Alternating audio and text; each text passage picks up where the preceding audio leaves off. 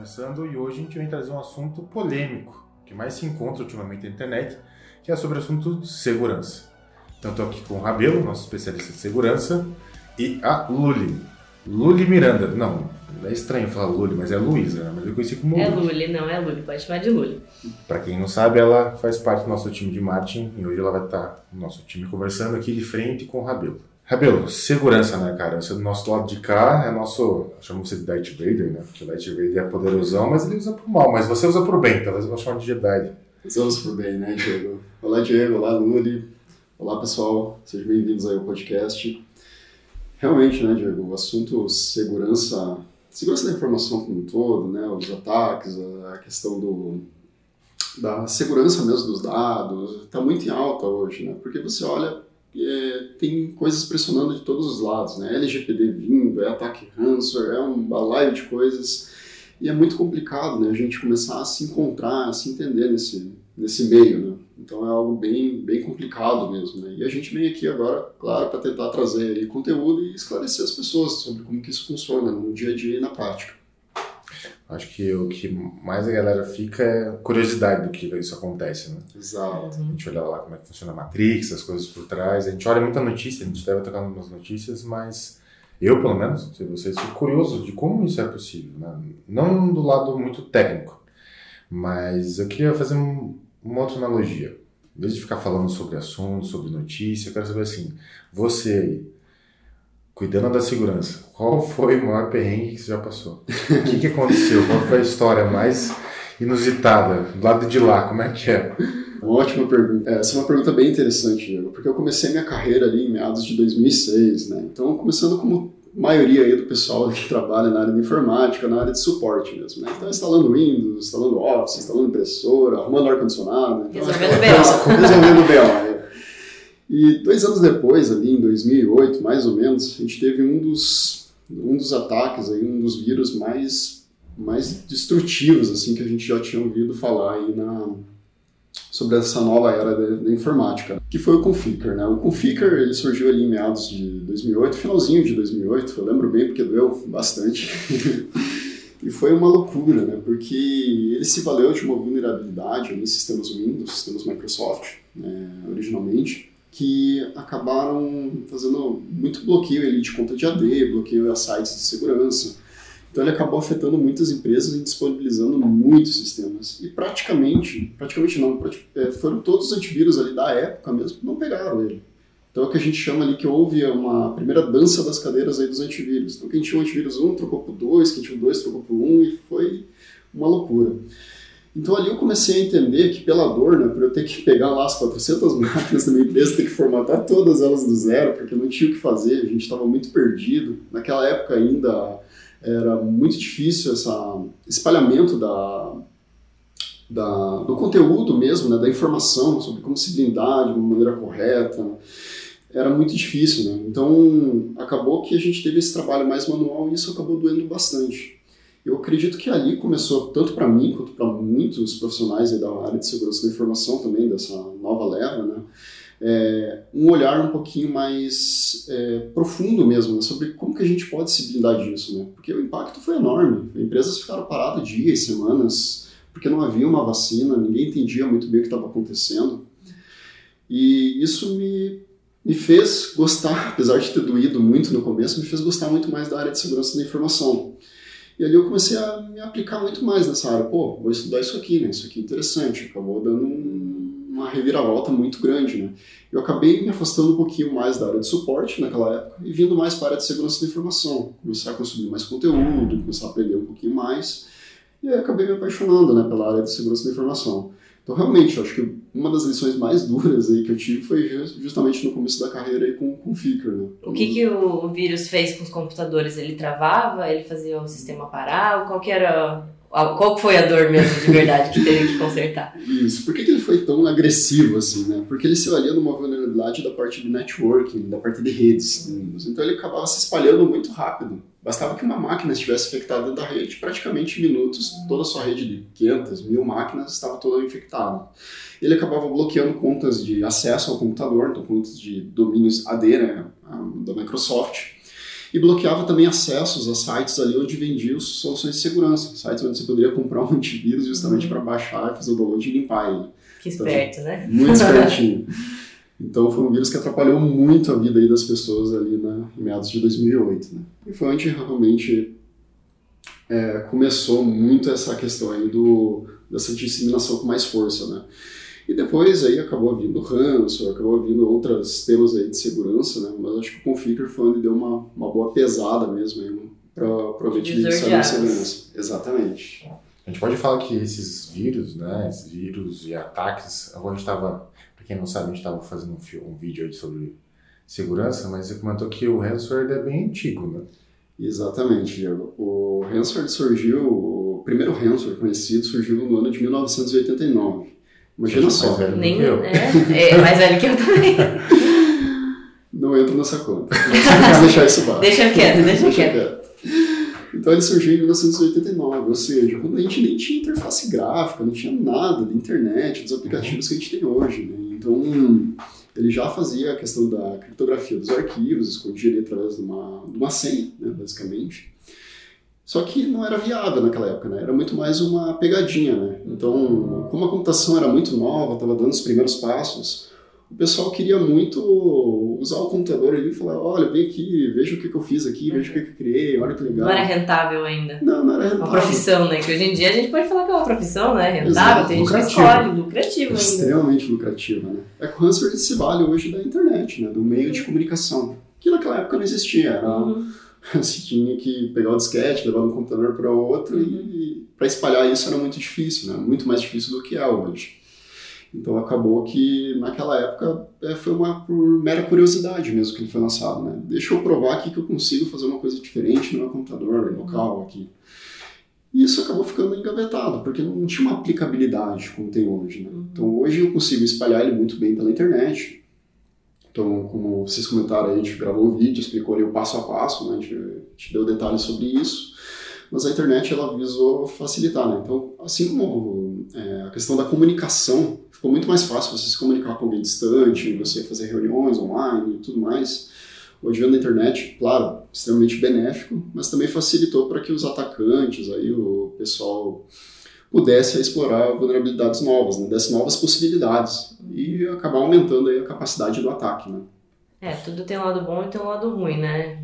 Quanto aumenta, diminui a privacidade, aumenta a liberdade, mas daí diminui a segurança. Exatamente. Acho que muita gente aproveitou, acho que deu uma bifurcada no caminho de muitos profissionais, né? Tanto como você falou, você sofreu um ataque e foi pro lado de aprender a se defender. Teve gente que sofreu o ataque, eu quero aprender a fazer. Então teve gente que foi pro Exatamente. outro lado negro da força, né? Já veio o Star Wars de novo. É.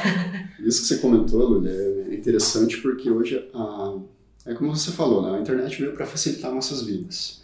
Então veio o YouTube, hoje você aprende a fazer tudo, né? Imagina eu, eu sou zero à esquerda na cozinha, eu vi lá uma receita lá de Exoba, fui lá e fiz e caramba, né? Em cinco minutos eu aprendi a fazer Sim. e me achei um mestre cook. Uhum. Isso vale também para tecnologia. Então hoje é muito fácil você encontrar até um tutorial no YouTube de como fazer um ataque ransom. Uhum. Imagina só. É, então por isso que é, a- essa facilidade também aumentou muito essa capacidade do ah, do que a gente chama de surface, né? A capacidade da superfície de ataque mesmo, né? Onde a gente vai disponibilizando ali as ferramentas, o pessoal vai se interessando por esse conteúdo, vai criando, e isso vai causando problemas aí com as empresas e pessoas também, né? Eu já ouvi que, não sei se é real aí, me confirma, que alguns hackers invadiram algumas empresas grandes e, cara, a empresa simplesmente desistiu e falou, cara, quer trabalhar pra mim?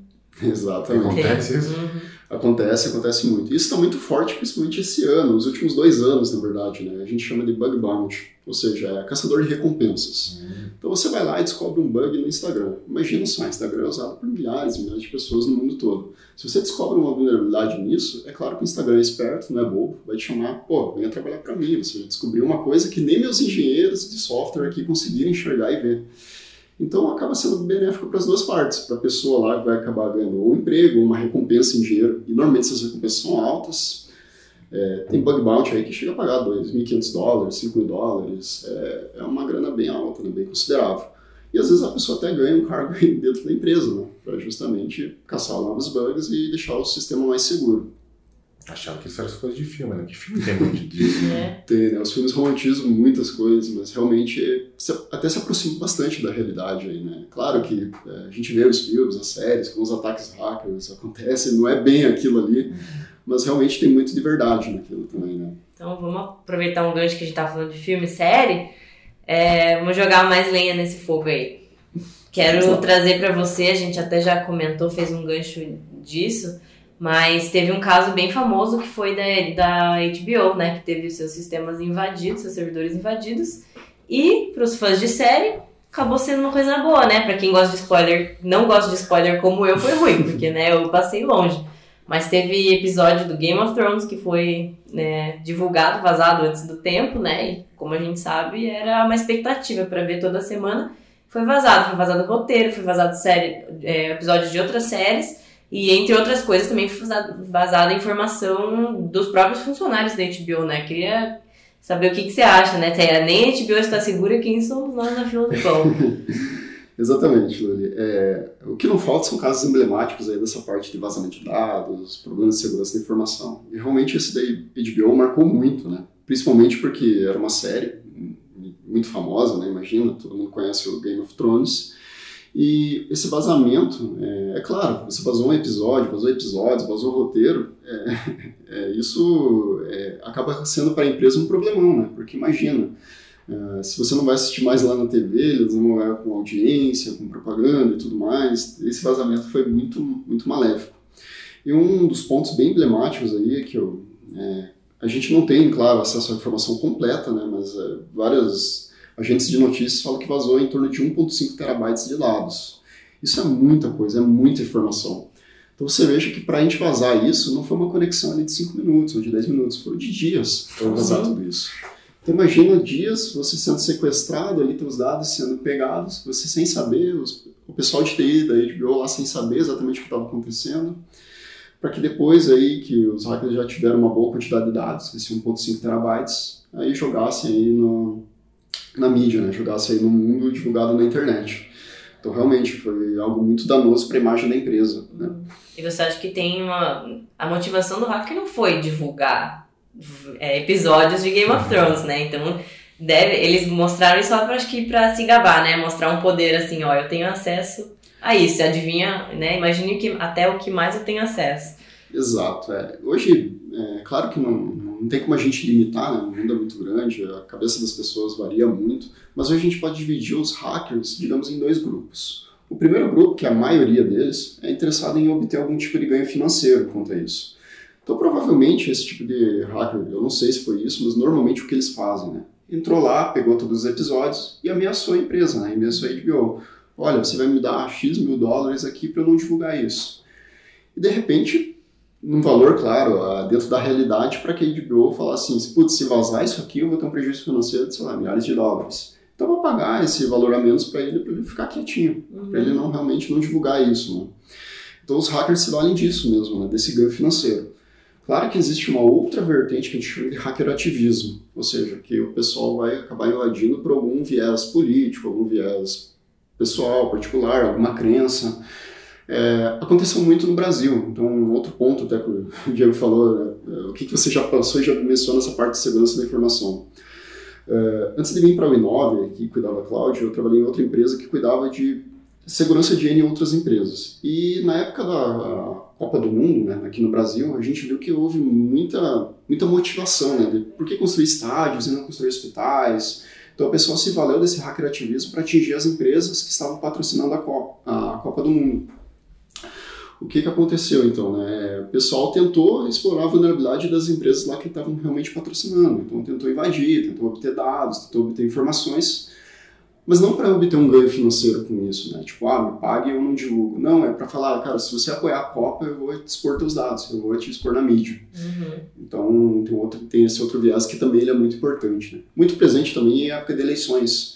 Então, o pessoal já falou, a gente teve agora, claro, a eleição dos Estados Unidos, mas a eleição passada lá também, na, na parte do Obama, já foi muito criticada por ter influências, né? Dessa parte de hackerativismo também. Eleições na França, Brasil mesmo, né? a, gente, a, a gente tem relatos disso. Então existem esses dois viés aí que são muito, muito presentes mesmo. Né? A gente fala desses dados, né? Então, você falando aí, tava pensando, cara, vai acabar. Vai acabar, não sei, mas. Questão de assalto, por exemplo, assalto tradicional, vamos chamar assim, ou guerras tradicionais. Já não se existe mais guerras tradicionais, eu acho que se existisse uma terceira guerra mundial não seria como a segunda nem a primeira.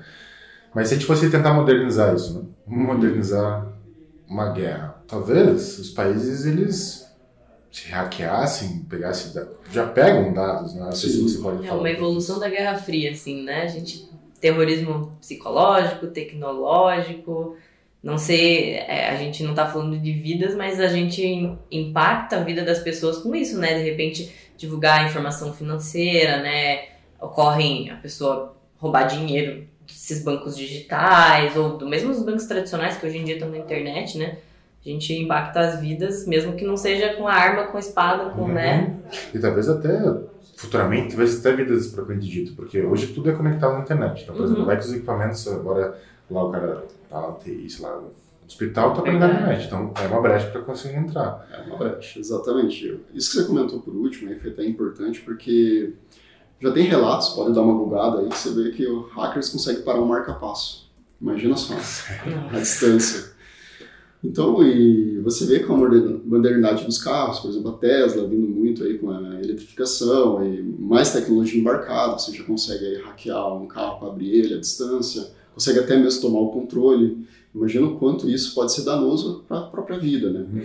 E outro ponto também, influenciando já a vida de todo mundo, é o cyberterrorismo. Como vocês comentaram, né? As guerras elas vão mudar, assim, né? Eu não, eu não tenho dúvidas disso, né? É uma tendência. Então, já fazendo um paralelo, uma analogia lá com a questão do assalto. O assalto você vai ter que pegar uma arma, apontar para uma pessoa e você vai conseguir ali o teu objetivo que é assaltar ela. Mas quais riscos você está correndo disso? Passar uma polícia e te ver, a pessoa reagir, você não obter sucesso. E você vindo para a internet, você tem todo o aparato do anonimato.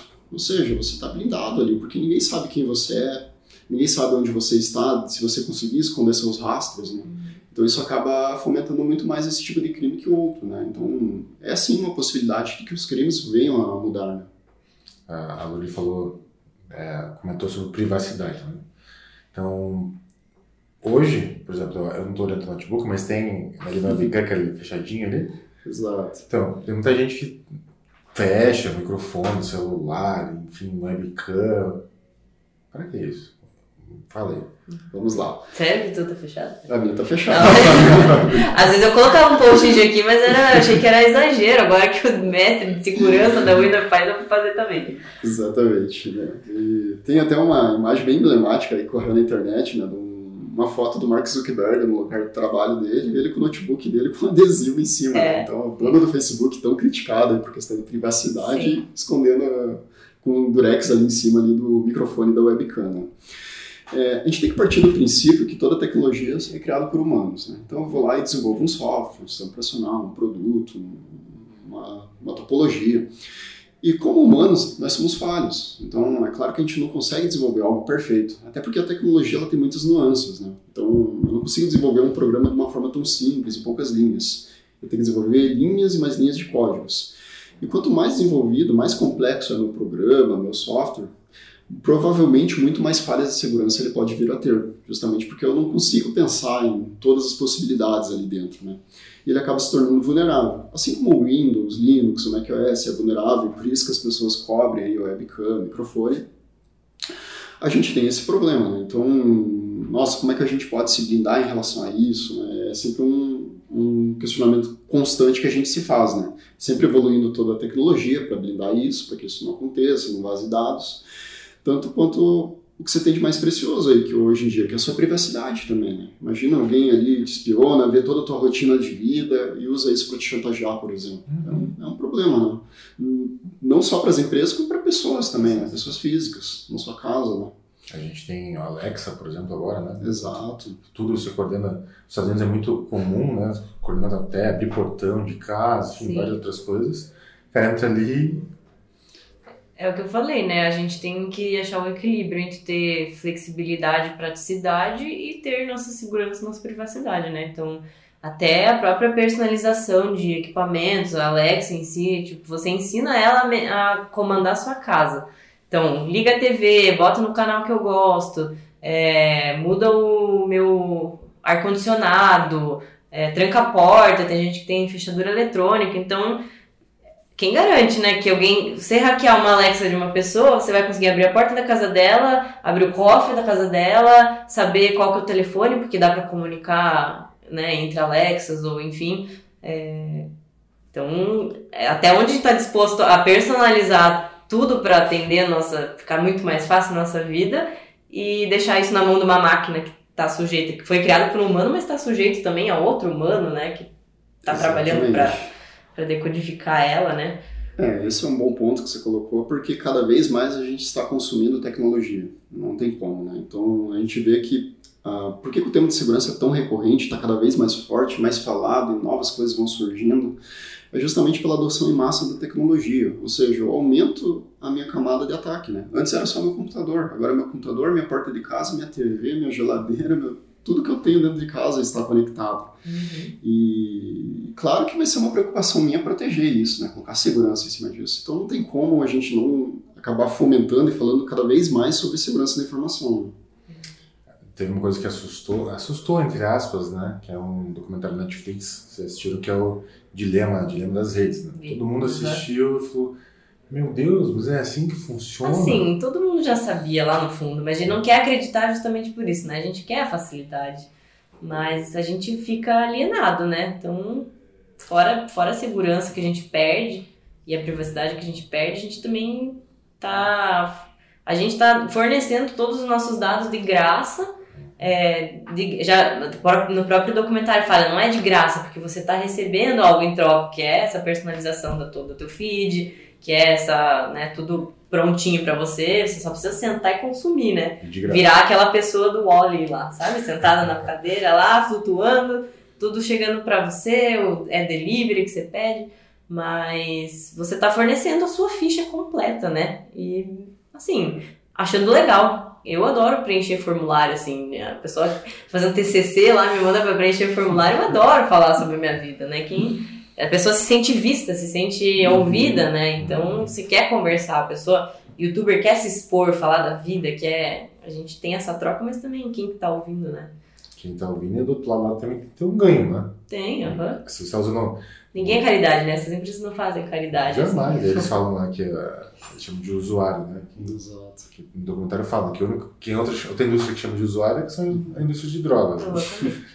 Só que se você está fazendo tudo isso que a Luli comentou, disponibilizando para colocar as informações, dando um ganho para a pessoa e não cobrando nada, alguma coisa pode acontecer com seus dados, né? Então aí teve a questão do Zuckerberg, está lá sendo é, auditado lá dos Estados Unidos sobre isso, tem outros escândalos, e isso é o que a gente vê, né? E o que a gente não vê? Talvez voltando na questão de uh, tratativas entre países. Cara, quem garante que não existe algo que a pessoa não tem nem ideia? Né? Então, a gente abre a mão, como o Lula falou, a gente abre a mão privacidade, a gente consegue ter mais ganhos tecnológicos, mas existe isso. Eu acho, na minha opinião, não tem muita volta, né?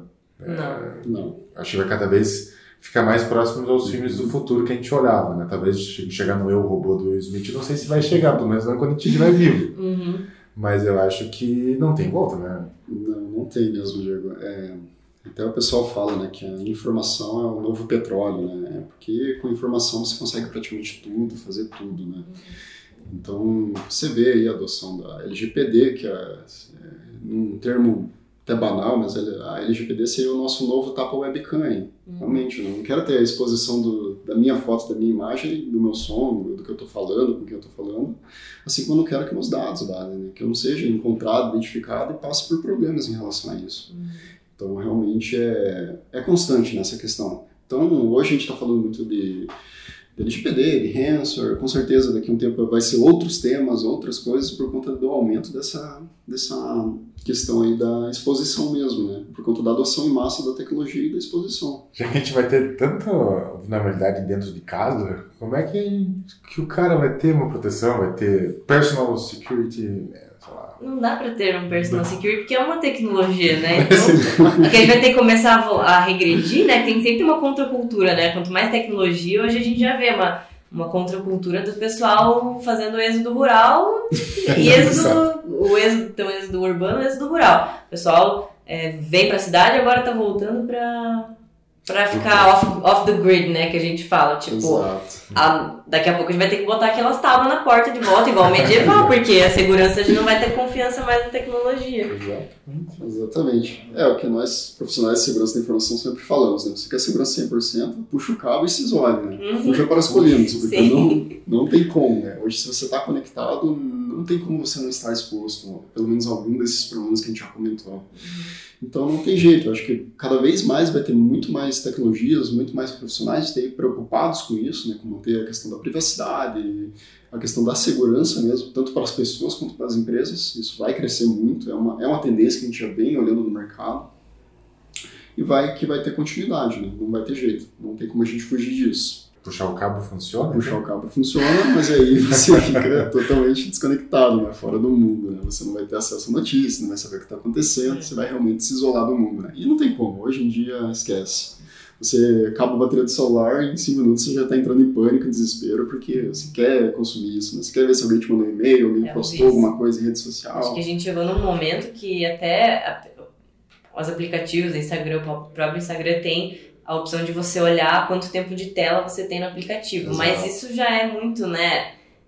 O tempo de tela não é o teu tempo online, você tá sempre online, né? Porque Exato. mesmo que você não esteja ativamente no seu aplicativo, teu celular tá no bolso, se você receber uma mensagem, você vai olhar. Então é muito imediato. Eu tenho uma pergunta para fazer que eu fiquei pensando aqui. Você acha que tem uma tendência, assim como a gente está vendo agora uma tendência de todos os tipos de profissionais terem que se terem que estudar soft skills, porque a gente percebeu que todo tipo de profissional, seja qual segmento for, precisa ter um set de, de skills que seja inteligência emocional, então que, que vai beneficiar todos, que a gente também vai ter que, todos os profissionais, independente da área, vai ter que ter um conhecimento de tecnologia também, que o profissional de marketing tem que saber de segurança, o profissional, é, o atendente do, do supermercado vai ter que saber sobre segurança. Então, será que tem alguma tendência assim? Ótima pergunta. E realmente sim. Hoje você não tem como você executar suas tarefas sem que você conheça um pouquinho mais de segurança. Então isso vai, claro, tem, tem várias, várias maneiras da gente conseguir conquistar isso. Né? A primeira delas é tendo uma boa política de segurança da informação, ou seja, orientação constante para o usuário. Se você receber um e-mail que você não conhece o remetente, o link está estranho, não clica. Você vai esquecer. Então você tem que estar sempre relembrando isso, né?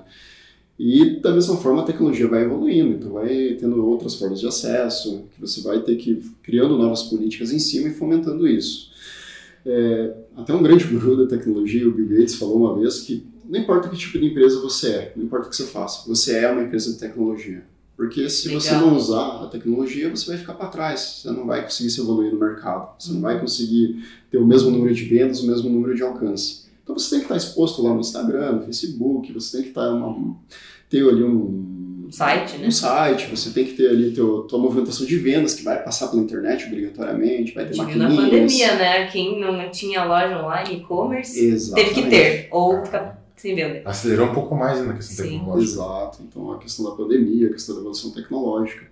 Então vocês vejam que qualquer coisa que aconteça aí, é um, um bom exemplo realmente é a pandemia, é, vai te forçando cada vez mais a consumir mais tecnologia. Então por mais que você seja resistente no primeiro momento, não tem jeito, você vai acabar indo. Veja o exemplo das empresas, que a gente até comentou em outros, em outros podcasts, em outros assuntos no blog da Linove, que foi, por exemplo, a adesão do home office. Por mais que você não trabalhasse em casa, agora você tem que ter uma boa internet, tem que ter um computador, você tem que ter os softwares ali para você executar seu trabalho. Não, não teve como fugir disso. E isso acabou aumentando a questão de segurança também, né? A preocupação. Né? É a mesma empresa que não sai de tecnologia, como você falou, né? Qualquer empresa, Exato. se você trabalhava numa loja, se você trabalhava num- numa agência de publicidade, então todo mundo tem que prestar atenção nisso, né? Exatamente. Então, até o que você falou de ser resistente à tecnologia, mesmo eu, eu me considero uma pessoa que é adepta assim de tecnologias novas, mas mesmo assim, o próprio Pix, que agora está em, em, em vigência, né? Demorei um pouco para entender. A gente tá tão acostumado e é um- a gente acostuma com uma coisa que não é fácil, né? Se Exato. for pensar, a gente acostumou com o TED, com o DOC que custa, tem horário para você fazer, aí veio uma solução nova e você tá meio assim, será que eu já cadastro? Vou esperar mais um pouco. Pega meus dados, É, meus dados botar meu. CPF lá, mas olha que tanta coisa que a gente já deu de graça, a gente fica com medo disso, né? Então, essa questão dos bancos, é, a gente já sabe que O Pix chegou e, putz, a gente vai ter que se reinventar com alguma outra coisa que seja tão Uhum. tecnológico quanto, né? Então, é, a gente falou aqui, tem até algumas notícias, não sei se você quer é, passar por elas, mas vazamento de dados. Então, o Pix é mais um ponto de contato, uma superfície de contato de tecnologia, dessa vez com o nosso dinheiro, né? Quem garante que. É, hoje um grande celeiro aí de fomentação de tecnologia são os bancos, né? Não tem como, porque eles É. mexem com os dados, eu, eu aqui, na minha visão, eu acredito seja um dos mais sensíveis do mundo, que é dinheiro, é a informação financeira das pessoas e dinheiro, né? Valor monetário, que é o que fazem eles sobreviverem. Então a questão realmente da adoção do Pix traz muitos, muitos porquês, né? De muitas perguntas em relação à segurança da informação. Será que isso é seguro? Será que não está? Ou será que isso vai me abrir brecha para eu ter problemas de segurança lá na frente? E com certeza vai. Então, o Pix vem para movimentar, por exemplo, pagamentos por WhatsApp. E se o teu WhatsApp for clonado? E aí? O quanto seguro você vai estar em relação a isso? Uhum. Podem sacar toda a tua conta bancária ali, pegar teu dinheiro, transferir dinheiro, Os contatos, né? teus contatos, imagina só. Então, a segurança da informação vai vir cada vez mais forte em cima disso. Né? E é claro que a gente fala muito sobre vírus, malware, ataque, mas nem sempre é somente isso. Né? Então, o cuidado com a segurança da informação ele tem que estar é, restrito em várias esferas também. Né? Então, na parte tecnológica, claro, todo aquele aparato de segurança da informação, mas também boas políticas. Então, um caso bem emblemático que eu, trouxe, que eu trago aqui também é a questão do Banco Inter, né? que teve aquele vazamento de dados é, dois dias antes deles se lançarem na Bolsa de Valores. Imagina só o estrago para a imagem do banco. A gente que é marqueteiro vai à loucura. Adoro, adoro uma polêmica. Exatamente. Exatamente. Então imagina só, é, Banco Inter, um banco digital de sucesso, né, assim como o Nubank e N outros bancos aí que a gente tem, é, uma boa base de usuários, se lançando na bolsa para captar recursos e ao fomentar a tecnologia, acaba tendo um- uma ação ali que denegriu sua imagem, que foi exatamente um, um terceiro mal intencionado que acabou coletando dados indevidamente e expondo isso para fora da empresa. Tudo por quê? Eles não tinham tecnologia, não tinham pessoas? Não. Foi por conta de tratamento inadequado de dados. Foi alguém que conseguiu burlar alguma política de segurança da informação, coletou isso, levou para fora do banco e acabou chantageando eles, dando tudo que, que aconteceu. Então isso é extremamente maléfico para a imagem da empresa. Né?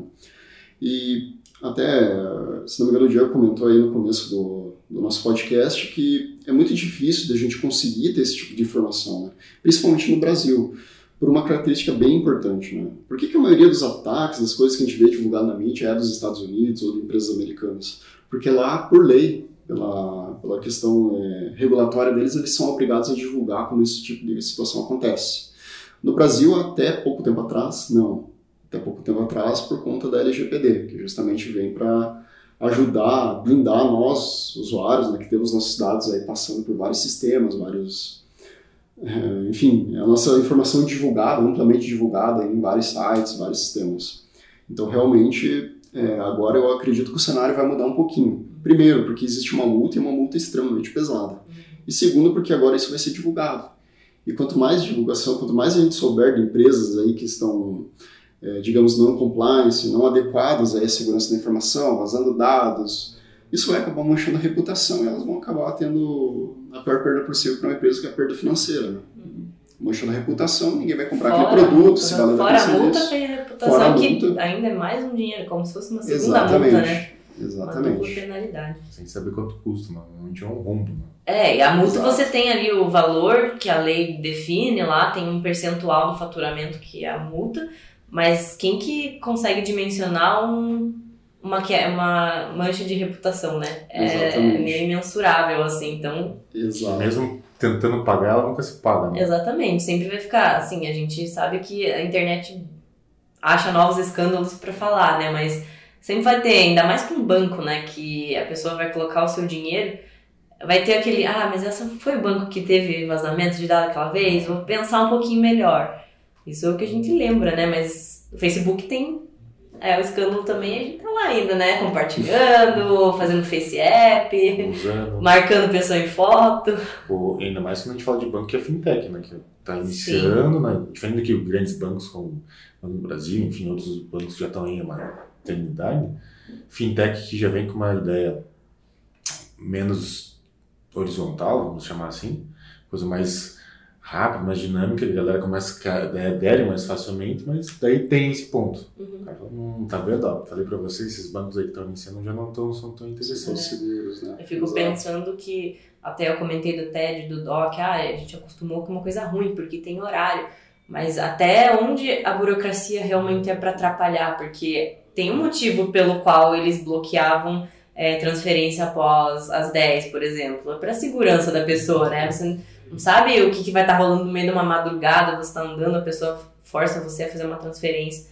Então, é, a burocracia é boa para regulamentar isso. Então, acho que a LGPD, como você estava falando, Rabelo, ela não é para ah, é para dificultar a vida das empresas, para a gente. Não, é justamente para regulamentar, porque hoje em dia, é, até tem o blog post que saiu recentemente sobre a LGPD, é, tem uma motivação para ter essa lei. A lei é para poder responsabilizar, que hoje em dia é difícil de responsabilizar porque não tem precedentes, né? Muitos dos crimes cibernéticos aí não tem precedente. E então, e para pessoa ter saber o direito dela, né? Como ela nem sabe o que é um dado, até, né? Eles tiveram que definir o que, que é dado, o que, que é dado sensível, né? Porque às vezes você acha que ah, você colocar a tua foto lá não é um dado foto na, na, no cadastro da academia não é um dado, mas é um dado, é seu rosto, né? Se eu entrar, pegar uma foto do teu rosto, botar num, num deepfake lá, fazer você falar alguma coisa, nossa, já aconteceu muito isso. Ontem então... eu assinei um contrato com foto. É, pois é. é. Então, a gente teve que entender o que, que é dado para a gente poder regulamentar em cima do que, que é dado para a gente poder multar a pessoa quando ela descumpre as regras, né? Então, é bom ter uma burocracia. Eu acho que a gente tem que é, até no próprio Cloudcast que a gente falou com o Tom, ele falou, a LGPD impõe um, uma cultura que não é nossa, porque a gente não tem essa cultura de regulamentar e de cuidar dos dados. Então, é na força, na marra, né? Ele não faz por bem, faz por mal. É pagando multa, é, é sabendo o que, que é. É uma questão de. É cultura, né? Antigamente gente, quando assalto, ah, quer fazer o que com o cara? Tem que criar lei para poder. Para não roubar. Para não roubar, para não, se você roubar dessa forma, você tem tanto de pena. E aí, uhum. N formas. A gente está tentando fazer agora. Tipificar os crimes, né? Exatamente, então vai ter N coisas aí, né? Não, deixa eu fazer uma pergunta aqui com, com o fulano. Existe, na tua opinião, algum cenário, algum tipo de segmento que, na tua opinião, é mais seguro? Ou que deveria ser? Mais seguro? Eu acho que hoje em dia não. Até existia, né? Como eu falei ali no passado, o banco seria é, tá mexendo com informações muito sensíveis. Sempre bancos foram referências aí na parte de segurança da informação, né? Então, os profissionais de segurança da informação sabem que bancos sempre foram referência. Mas hoje em dia não, porque justamente, como eu comentei ali atrás, né? É, toda empresa é uma empresa de tecnologia. Então, existe muito mais coisas que são vitais. Imagina só, por exemplo, um hospital. E a gente tem casos de hospitais que foram invadidos por ransomware, bloquearam os acessos, e tudo está cada vez mais digital. Então imagina o médico lá não podendo ter acesso ao receituário do lado do paciente, não sabendo que remédio vou administrar para ele porque está bloqueado por um ransomware. Isso pode impactar na vida do usuário. Pode bloquear um aparelho lá da UTI que está dando manutenção para a vida da pessoa, extremamente crítico. Você vê hoje os carros se modernizando. E se eu tomo conta de um carro e faço algum acidente muito grave, alguma avenida, então vejo que hoje está cada vez mais se espalhando essa a questão da criticidade. Que antes a gente tinha muito focado, hoje é praticamente por onde você olha, você vê problemas aí da parte de segurança da informação, você vê riscos. E os riscos eles vão cada vez mais aumentar conforme a gente fazer a adoção da tecnologia. Igual eu falei ali da questão do marca-passo, que é possível parar a qualquer momento, a qualquer lugar, como é que você se blinda disso? É muito difícil, né? Então hoje eu vejo que não tem, pelo menos na minha visão, não há um ambiente assim é, que seja mais crítico que outro. Acho que todo mundo é crítico e todo mundo tem que ter esse cuidado com a segurança da, da informação. Então, beleza. Então descobrimos que a gente tem que se cuidar bastante. Né? Não é só não falar com os estranhos na rua, não é só a gente aceitar comida de estranho, mas também saber o que, que clica na internet. Né? E tapar o webcam, né? E tapar o webcam. então, galera, obrigado. Luli, obrigado. Rabelo, mais uma vez aí, obrigado por ter participado. E esse foi o nosso novo Cloudcast feito pela Winov, conectando empresas com o mundo. E até a próxima.